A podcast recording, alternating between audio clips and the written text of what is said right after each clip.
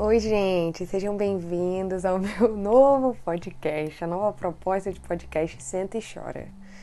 Eu fiz um podcast, tá? É, com agência, né? Que aconteceu no ano passado. A gente fez um projeto de podcast, só que aí houve um surto. E é desse surto que eu quero falar. Não, não é só o surto do coronavírus, foi um surto que eu tive de não querer mais mexer na internet, tá?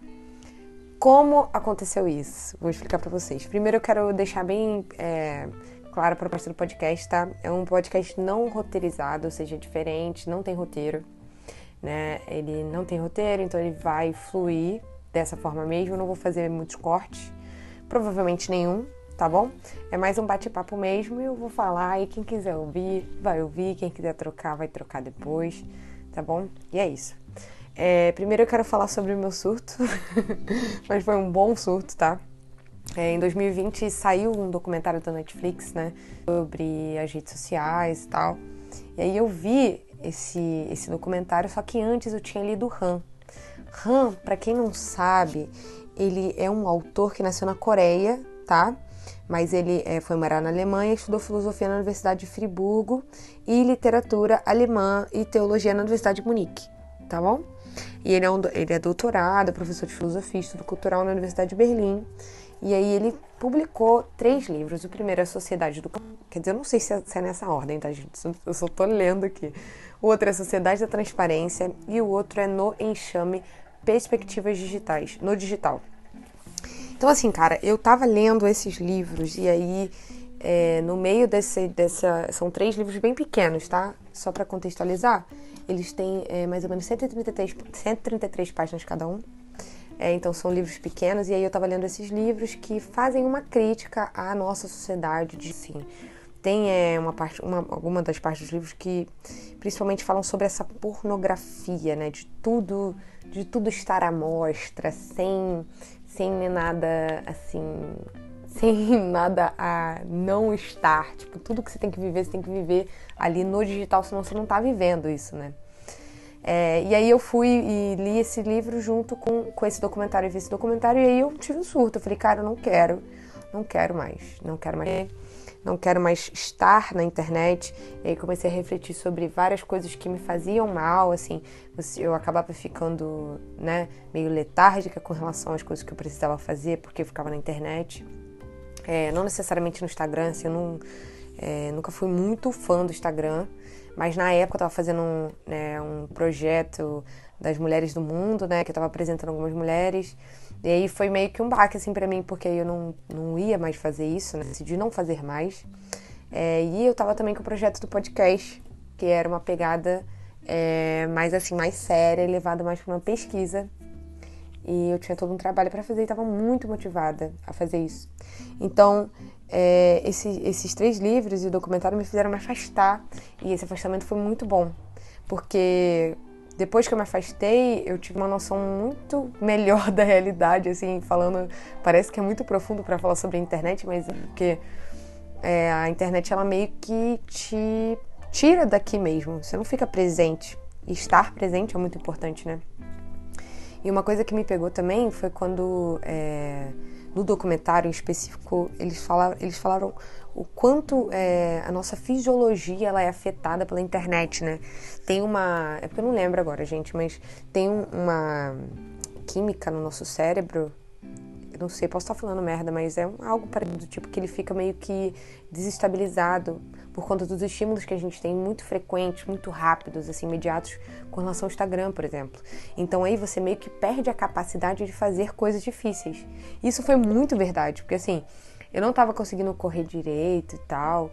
E aí também estava difícil para mim conseguir terminar um livro muito grande. Antigamente eu fazia mais isso, mas aí eu fiquei fazendo esses trabalhos, né, tipo na internet, assim, esses, é, esses projetos. E aí eu não conseguia mais fazer essas coisas, essas tarefas difíceis. E aí quando, tive, quando ocorreu o corte, né, é, dessa presença online direto e tal, eu consegui fazer mais coisas.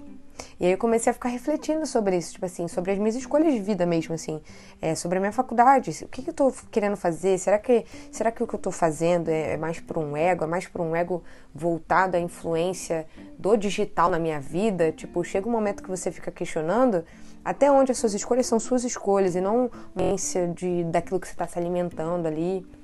Então, foi muito importante, assim, porque eu comecei a questionar muitas decisões, é, comecei a fazer mais coisas, assim, mais coisas para mim, mais coisas para minha evolução mesmo.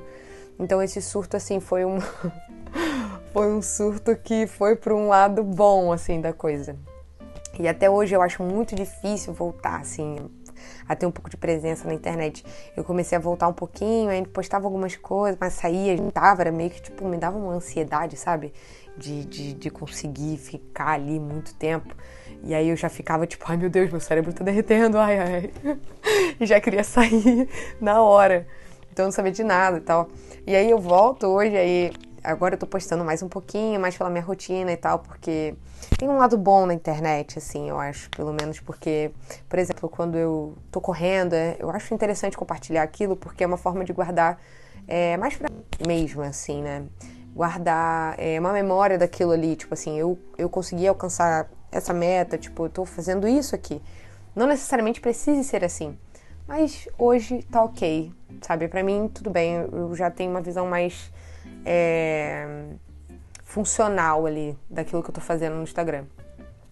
E, e aí, tipo, voltar é muito difícil, né? Eu fico um tempinho assim, eu não consigo, cara. Eu acho que depois que você sai muito tempo, é, você volta completamente diferente, assim. É quase como se fosse um término de namoro. E aí você vai voltar com o teu ex e você fica assim, putz, que merda. Não, realmente não tem como você olhar pra essa pessoa do mesmo jeito.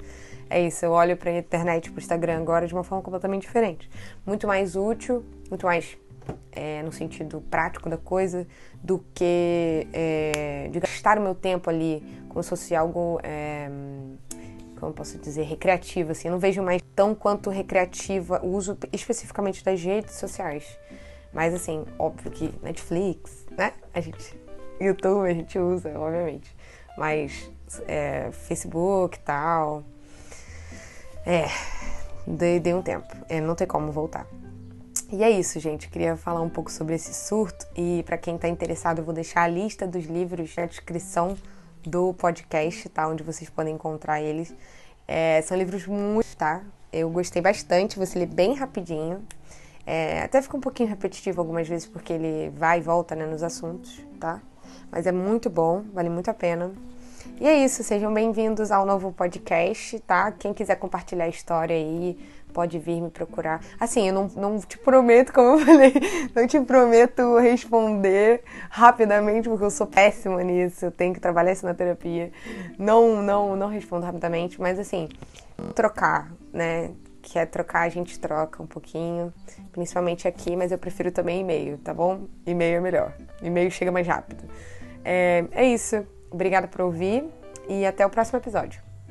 Tchau, tchau.